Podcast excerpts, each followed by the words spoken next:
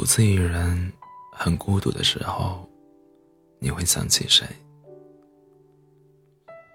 当我听到这个问题的时候，扶了扶眼睛，转过身去，脑海中不断搜索着那些陈年的记忆。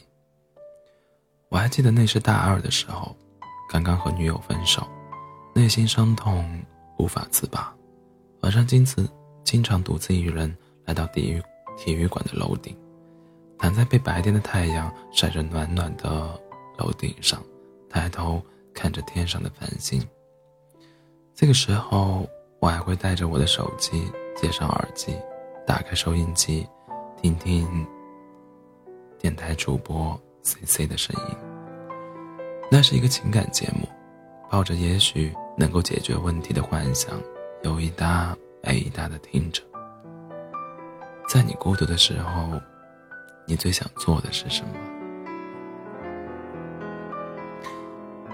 某一个晴朗的夏日晚上，C C 在电台里提出了这个问题。我当时想，自己最想做的就是找个陌生人聊到半夜，再哭上整晚。这个时候，电台里接到了听众的热线，原来还有人愿意把自己的想法分享给大家。听众那头的电话接通了，是一个女生的声音。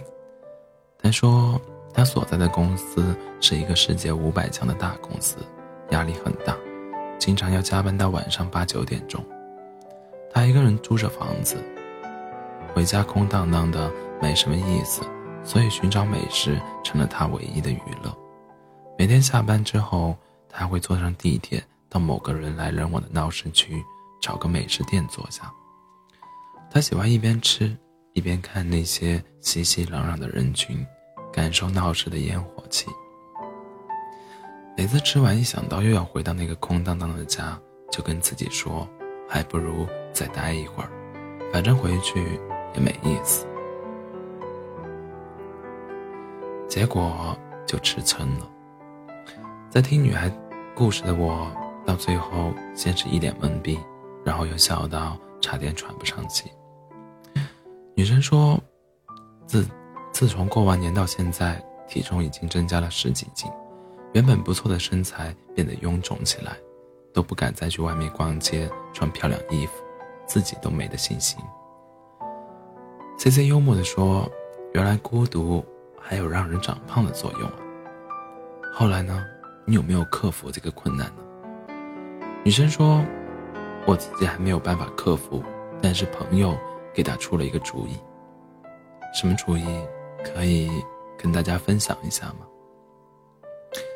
我朋友说信佛吃素会变瘦，所以就让我天天抄书念经。我当时听到他要念经的时候，感觉到他和朋友的脑回路得有多大呀！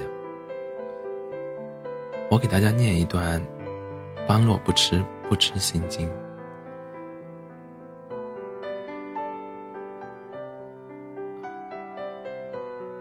呃，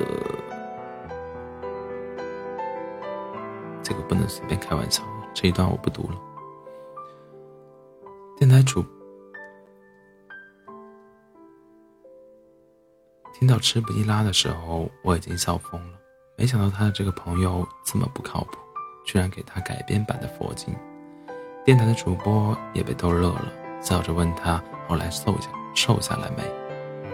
女生说：“虽然念经没有让她的体重降低，但是她明白自己应该有所改变了，所以她开始出门去结交朋友，去跑步健身，报名了舞蹈班，圆了多年来学习舞蹈的梦。结果这么一折腾，还真的就瘦下来了。我终于明白，孤独并不是因为世界，而是因为自己。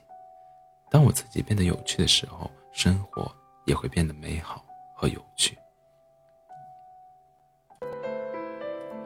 从那以后，我再也没有去过体育馆楼顶，独自一人按着绳上，而是努力让自己变得充实，学英语，考研出国，成为一个别人眼中的成功的人。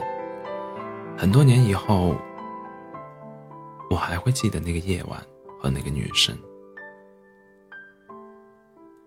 如果你问我当我孤独的时候，会想起谁？我会拿起电话打给那个女生，跟她说：“我要给你讲个故事。”